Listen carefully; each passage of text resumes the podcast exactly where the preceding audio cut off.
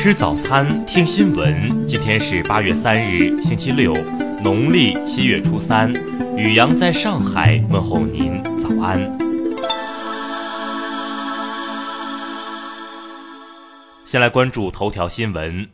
当地时间一日，特朗普接受媒体提问时表示，香港出现的骚乱已持续一段时间。他不知道中方的态度是什么，但指出那是中国内地和香港之间的事情，因为香港就是中国的一部分。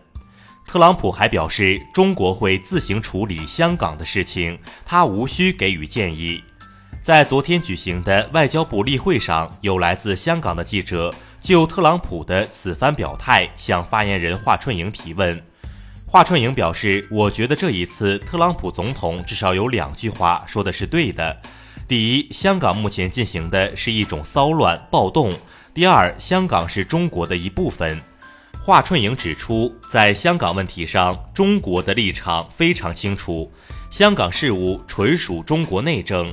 中国政府绝不会允许任何外部势力插手香港事务，更不会允许任何外部势力企图搞乱香港。再来关注国内新闻，针对美方称将于九月一日对三千亿美元中国输美商品加征百分之十的关税，外交部表示，此举严重违背中美两国元首大阪会晤共识。中方不会接受任何极限施压和恐吓讹诈。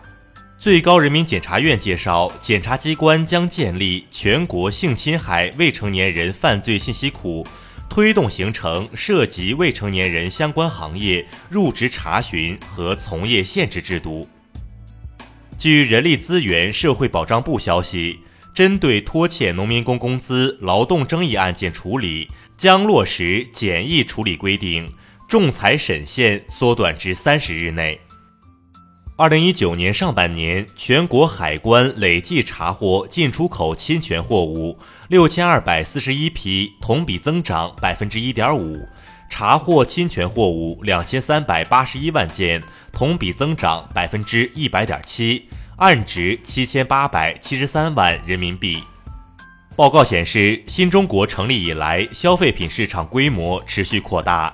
中国社会消费品零售总额从一九五二年的二百七十七亿元增加到二零一八年的三十八万零九百八十七亿元，年均增长百分之十一点六。二零一八年中国外贸百强城市出炉，深圳、上海、东莞三个城市排名前三。为了加大对穿山甲的保护力度。我国正在研究将穿山甲由国家二级保护动物提升至国家一级予以保护。青岛红黄蓝万科城幼儿园外教猥亵儿童案一审宣判，被告人马约格、何瑞迪、丹尼尔、奥斯瓦尔多获刑五年，并将被驱逐出境。再来关注国际新闻。日韩贸易摩擦升级，二日，两国互相将对方移出可享受贸易便利的白色清单。沙特阿拉伯政府二日宣布，妇女可以在没有男性监护人同意的情况下出国旅游，目前尚不清楚该法令生效的具体时间。美国官员表示，特朗普政府或将与塔利班达成协议。美国将从阿富汗撤军数千人，以换取塔利班的让步，包括停火和放弃基地组织。二日，英国央行行长马克·卡尼警告说，无协议脱欧将对英国构成冲击，导致供应中断，并可能破坏汽车行业等整个经济部门。俄罗斯外交部二日宣布，美国与苏联1987年签署的中导条约正式失效。俄方强调，条约失败原因在于美国首先退出。特朗普签署一项行政令，就俄罗斯前情报人员斯克里帕尔和女儿在英国遭投毒一事，对俄罗斯施加第二轮制裁。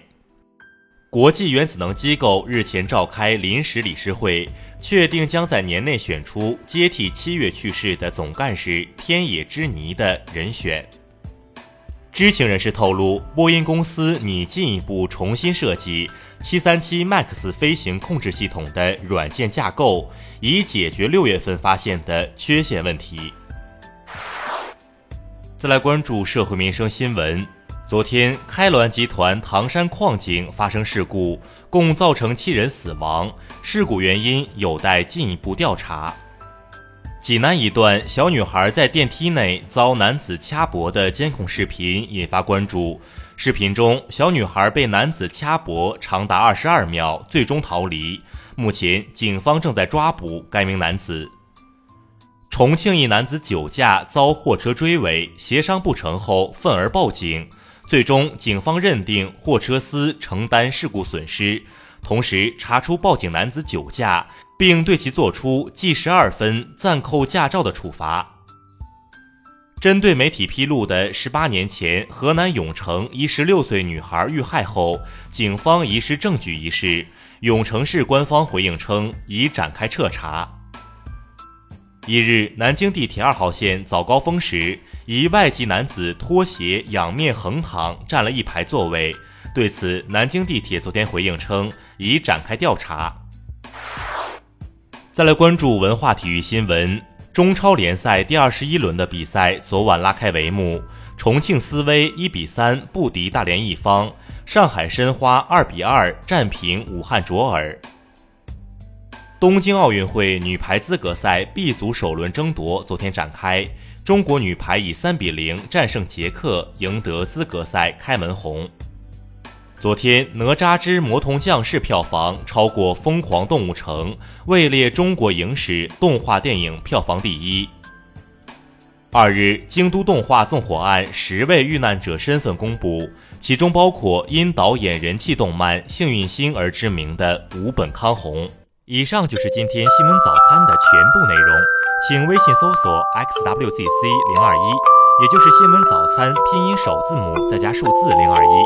如果您觉得节目不错，请在下方拇指处为我们点赞。一日之计在于晨，新闻早餐不能少。咱们明天不见不散。